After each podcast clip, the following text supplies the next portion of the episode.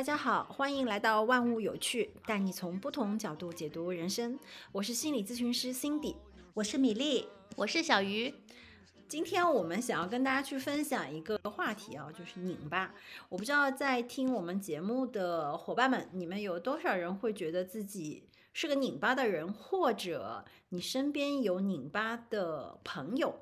在当下，我们每一个人其实都生活在一个比较内耗、各种卷的一个环境当中。很多人其实都出现拧巴的状态，包括我自己。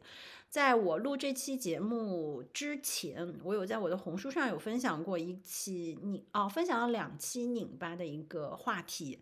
在通过分享这个话题的时候，我才发现，哎呀。这个拧巴其实伴随了我蛮长时间的，也是在后来想明白了之后，开始从这个拧巴的状态走出来了。所以今天我那个和米粒和小鱼，我们一起来聊一聊啊，关于拧巴的这个事儿，你们都是怎么看的？那我自己先说一下，就比如说，我觉得在生活当中常见到的拧巴，我觉得我最常见的就是拧巴教育、拧巴人际、拧巴的消费、拧巴的产品，这个是我最常。看到的一个拧巴的这个现象，你们是怎么看？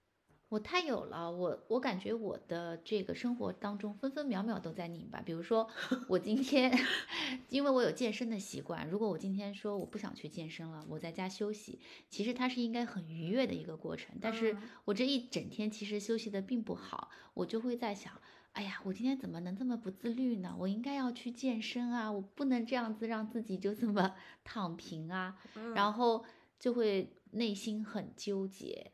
然后比如说我，我要时常去，因为我是一个比较喜欢吃蛋糕的人，但是为了身材管理，我又不让自己吃蛋糕。然后每次吃完一块蛋糕的时候，内心就会各种的自责，今天怎么又吃了一块蛋糕？我这还怎么控制我的身材？就。种种这些现象，在我的生活当中，我感觉分分秒秒都在发生。嗯，就是你，你既想要 好，你既既想要这个，又想要那个，然后你的内心就会很纠结，两个都想要，但是两个好像又有很大的冲突，然后又不是一个很和谐的这样状态。嗯，我觉得拧巴说到底就是可以总结成四个特点吧。嗯。就是第一个就是既要又要，嗯，第二个就是既要又不想，啊，第三个是不要却不得不，嗯，第四种就是得到 A 想着 B，得到 B 又想着 A，像是围城一样，嗯，就好像就是怎么着都不行，对，就是个字面意思一样的拧嘛，不就是个扭的一个状态哈，扭曲的一个状态。就是你做任何的抉择，做任何的选择决定都会后悔。怎么着都不好。嗯，看一下“拧巴”这个词儿哈。其实我想到“拧巴”的时候，我想到它的近义词就是别扭。就是我们以前小时候就经常会有人说：“你这人怎么这么别扭？”其实我以前被我妈这么说过，就是她让我做什么我就不去做，她就会拿这个词儿来形容我。那其实最早之前是看刘震云的书里面写到这个词儿，所以我觉得“拧”这个字就是一个抵触，嗯，扭曲，嗯，拧巴。这个就是我理解的，那我可以跟姐妹们去分享一下。我觉得，在我身边，包括我工作当中啊，特别是我来访当中，看到最多的例子就是拧巴的教育这一块，就父母很拧巴。在像我们很多人要孩子的时候，那个时候都想的是，哎呀，我只要我的孩子快乐就好了，嗯，怎么着都行。但是你这个孩子随着年龄的增长，是吧？学习。压力上来了，这个父母就开始拧巴了。他一边想着是要给孩子快乐，一边呢又去把孩子所有的这个娱乐活动都给他减少，然后去报各种补习班。孩子想要出去玩都不被允许，然后就是这样子的一个教育下面，父母也拧巴了，孩子也拧巴了，整个状态我都觉得是个拧巴状态。他就有点像米粒刚才说的，不想但是不得不这种状态。嗯。我觉得更像既要又要呢，比如就是我既要孩子德智体美劳全 面发展，又要孩子琴棋书画，嗯，事事精通，然后还想孩子快乐成长，嗯，身体棒棒，就他什么都想要，这不可能呀。所以这个是这个时候我就想到我一个好朋友，嗯，他就是他其实，在生活中就是所谓的很拧巴的一个人，嗯，就他就是永远在。怨埋怨吧，埋怨。然后他女儿在上上小学之前，他就是坚持说女儿一定要进行那种快乐教育。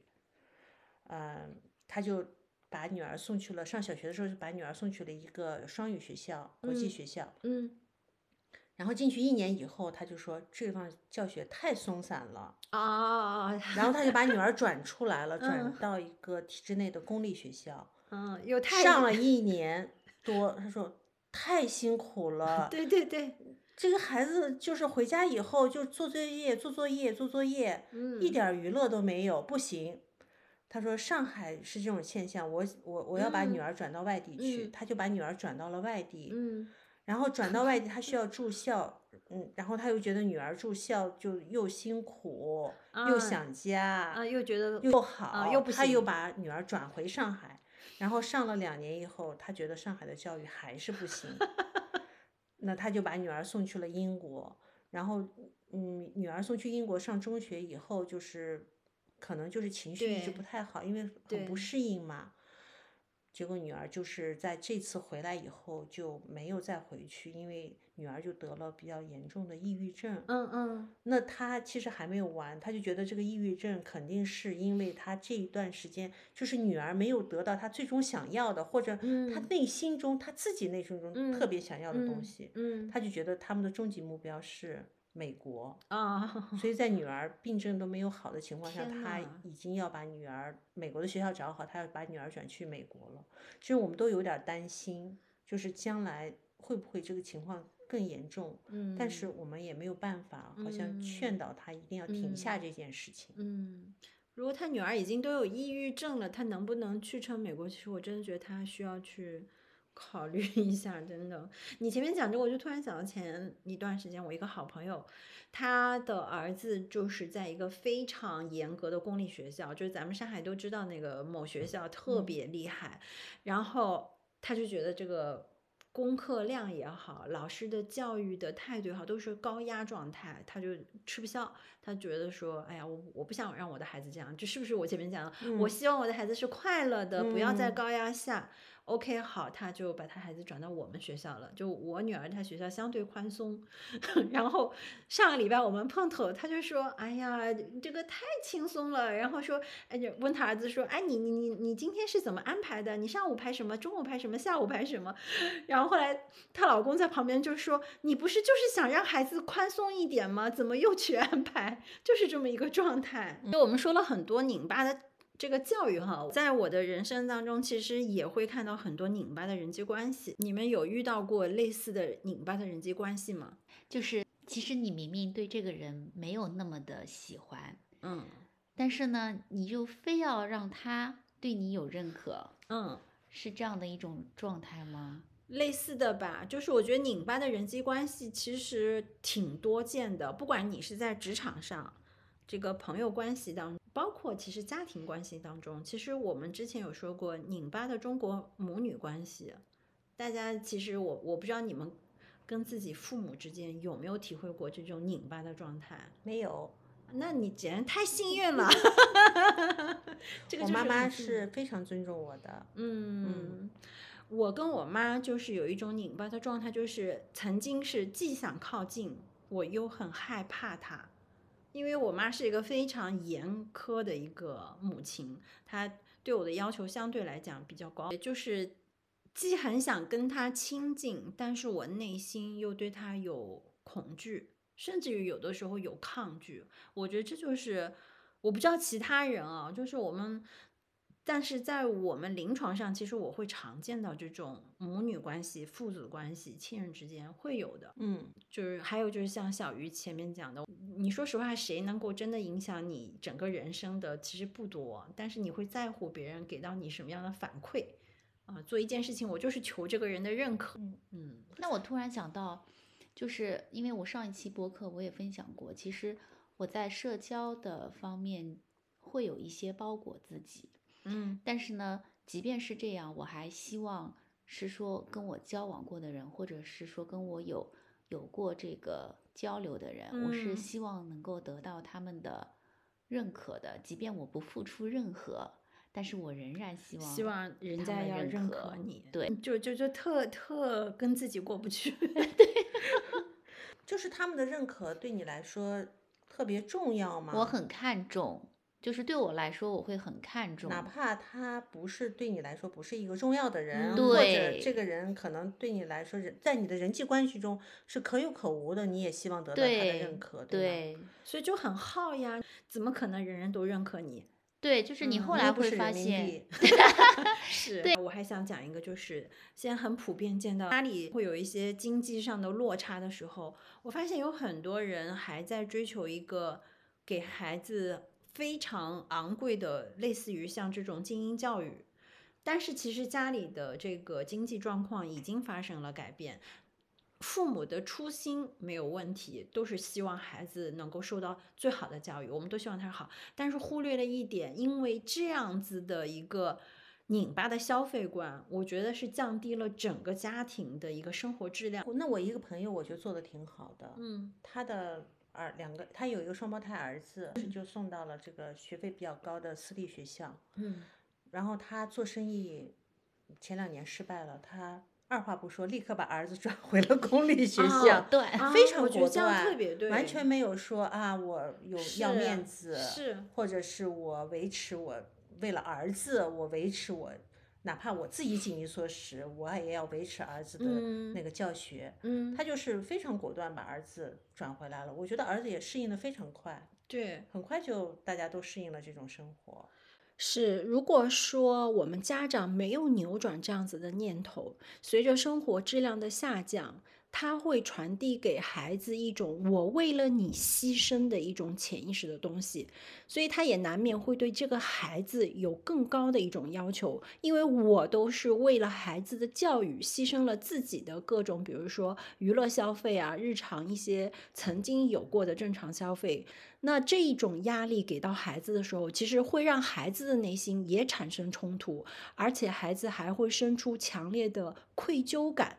他会觉得是因为自己造成了这个家庭现在的这样子的消费水准，所以这种这种拧巴的一个状态是对我们孩子、家庭都是有极大伤害性的。觉得最重要一点就是你去看事实，嗯，去勇敢的面对那个真实的自己。那能不能就说，如果你今天不要拧巴的，嗯，背后就是你不要去在乎所谓的面子啊，嗯。在乎所谓的别人的评价呀，嗯，就是很忠忠实于自自己己，是。很接纳自己所发生的一切。嗯，那我想问一下啊，就是刚才小鱼说到他吃蛋糕的这个事情，对啊，就是他有 N 个动机啊。那我想问的就是，嗯。他拧巴，如果他要解决他拧巴的问题，嗯。那他应该解决的是很坦然的接受自己吃当时想吃蛋糕的嗯这个状态，然后就吃了蛋糕也嗯乐滋滋的，嗯嗯不去后悔，嗯还是说他要解决的是他根本就不该吃这一块蛋糕的问题？嗯，他要解决的是他到底想要什么。嗯，那小鱼当时你是想吃蛋糕还是不想吃蛋糕？就你到底想要什么？我我举个简单，就比如说他这个事儿，我是想要好身材，那我就保证我知行合一的去维持这个身材。我我不去就是说做任何破坏我身材的事儿。但如果当下我是想满足我的胃口，那我就痛快满足我的胃口，我就不要去想其他的了。就你当下的那个状态很重要，你到底想要的是什么？所以，如果当下你是想吃那块小蛋糕的，你吃了，就是那拧巴要解决的就是他吃了就别后悔，对啊，对吗？拧巴要解决的就是我想要这事儿，就是你不要去考虑太多其他的事儿，就是我想要。嗯，就像前面咱们说，我我前面讲这个拧巴的这种消费观，嗯就是你如果说家里我我没有这个经济实力了，别拧巴，就是告诉孩子我们怎么样能够让保证生活质量为主吧。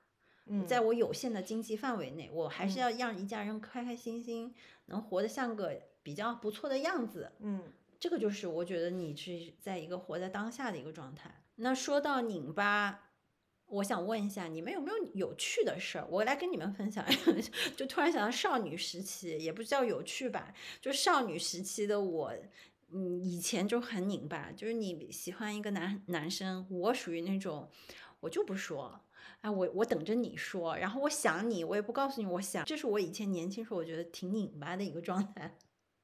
那少女嘛，大部分都是这个样子啊。但是你不觉得这其实是个很耗的过程？像现在的年轻人，我就特欣赏啊，就是女生很多都是打直球。我喜欢你，我就直接告诉你，你行不行再说，对吧？嗯，啊，这就是我我很欣赏的现在女生很多的状态。对呀、现在现在新一代的那个男女关系，说实话是相对比较简单了。嗯女孩子也挺挺勇敢表达自己的。嗯我不是跟你们说过我女儿的事儿吗？嗯初二嗯的时候嗯喜欢一个男生，嗯，然后来跟我说：“妈妈，我明天要跟他表白了，你觉得怎么哦样？”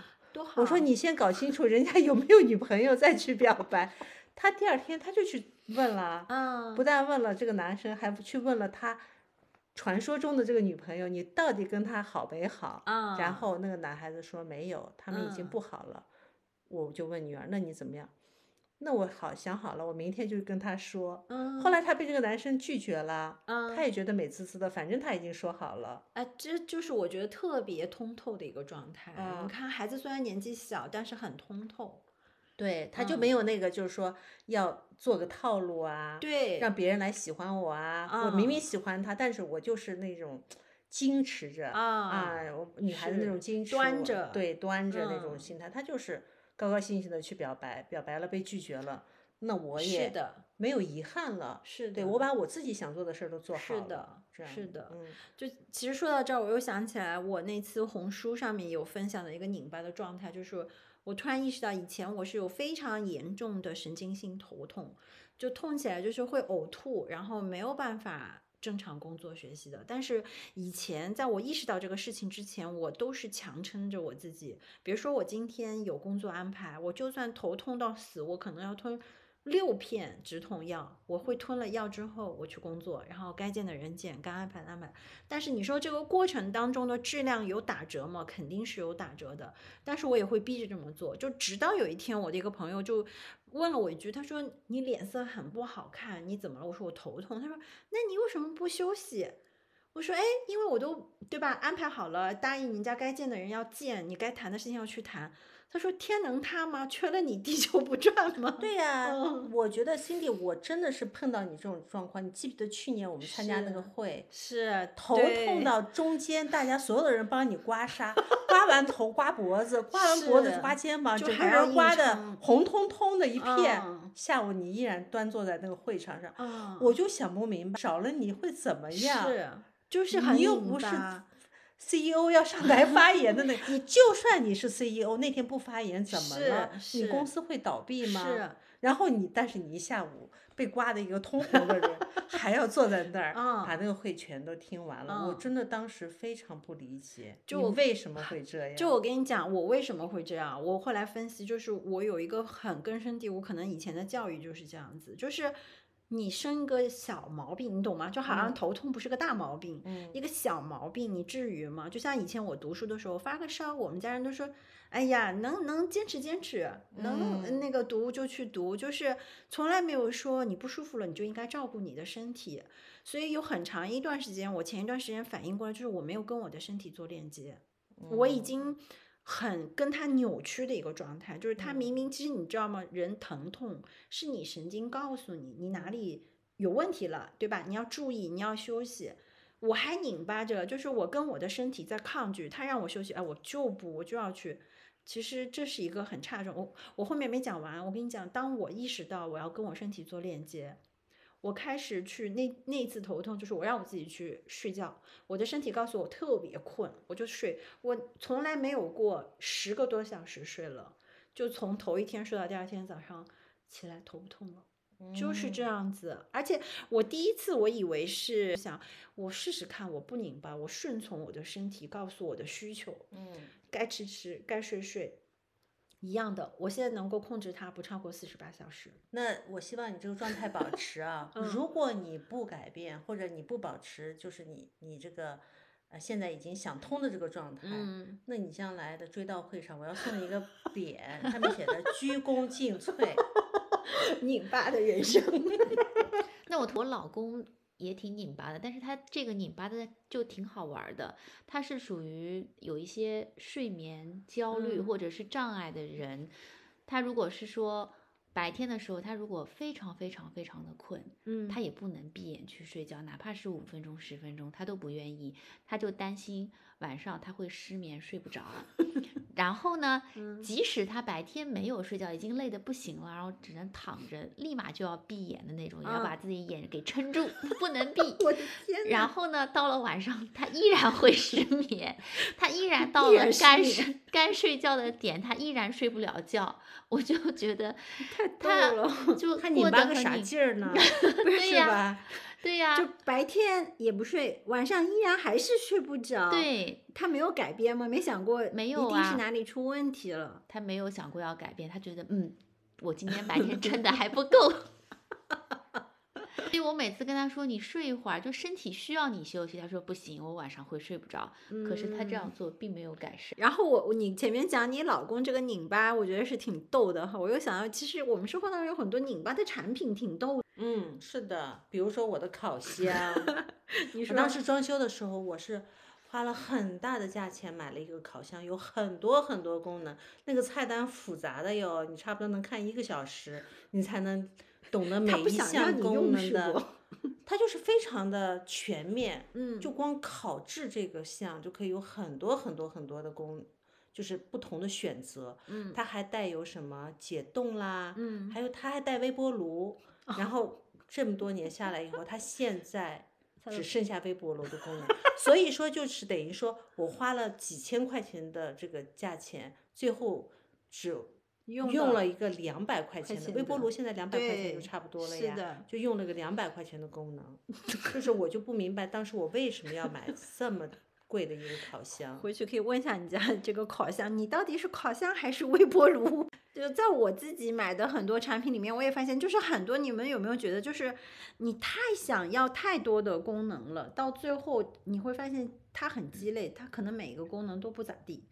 你索嗯性还不如去专注的，就比如说像你说，我就专注的做个微波炉嗯啊，想到就是我以前会去自己去卷一些头发或者吹风机什么，它现在配套都很多的各种小零件。嗯然后你当时看介绍的时候，你会觉得，哎呀，这些小零件这么多，我以后可以自己在家搞一个发型，对，就觉得特别棒。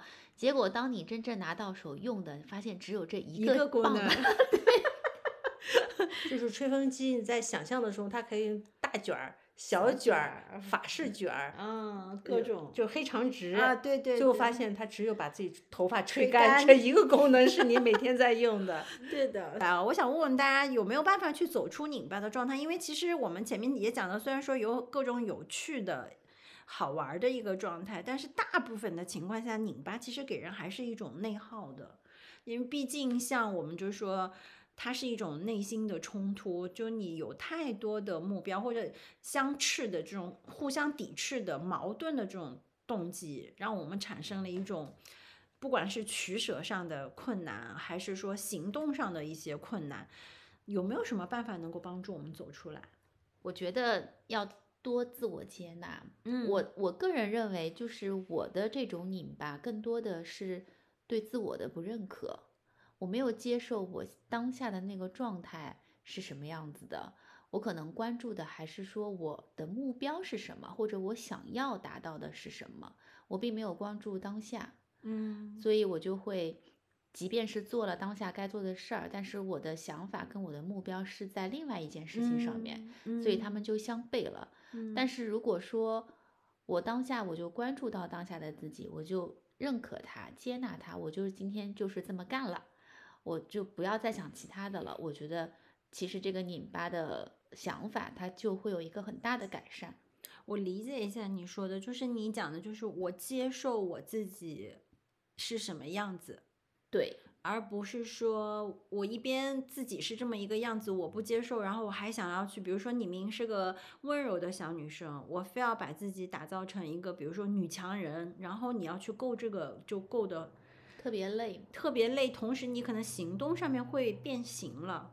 对，因为你本身的性格可能就是一个很温柔的一个人，但是你非要跟自己较劲儿，我得强悍，我得强势，就这个别劲儿就别上来了。嗯，情，况是吧？对，接纳这个话题，可能我们在很多时候都听到过。我不知道大家能够理解什么叫接纳吗？接纳，其实我真是觉得说起来容易，做起来难。我我总结了几句话啊，嗯在人际关系上呀，还有对于物质的这种关系上啊，不行就分，不管是男男女嗯关系，还是嗯我们朋友关系，嗯嗯，然后喜欢就买，嗯然后关你屁事儿，嗯关我屁事儿，嗯。就是这样的。其实我觉得你已经用一个非常好理解的话把我刚才问的那个问题回答了，就是什么叫接纳，什么叫自我接纳？接纳我理解的所谓的接纳，就是我允许一切的发生。其实允许一切的发生，它是一个非常具有智慧和看到事物发展本质的一个态度。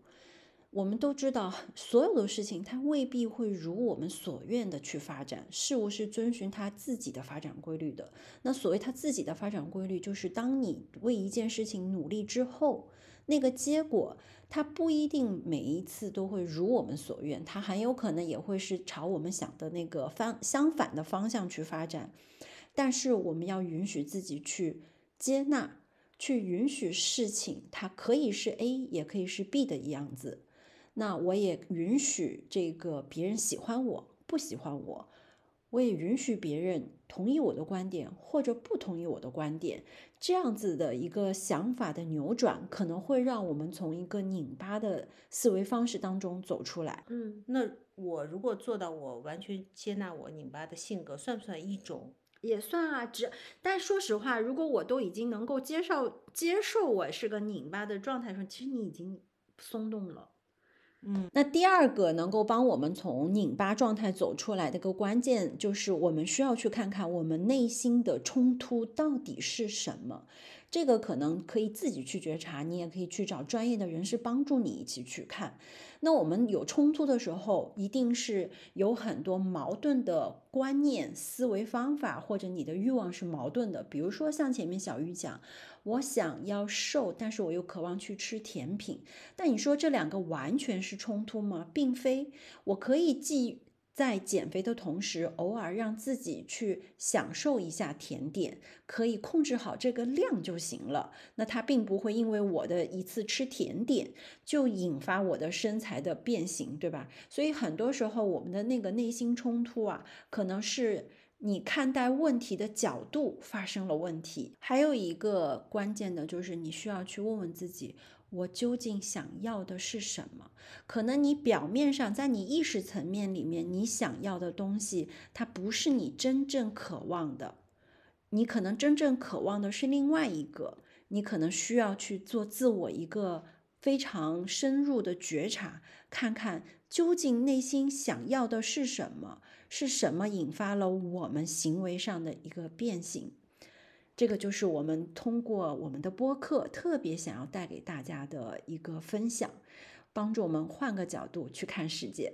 好了，这个就是我们今天的分享，希望能够对你们有所帮助。这样，拜拜，拜拜。拜拜。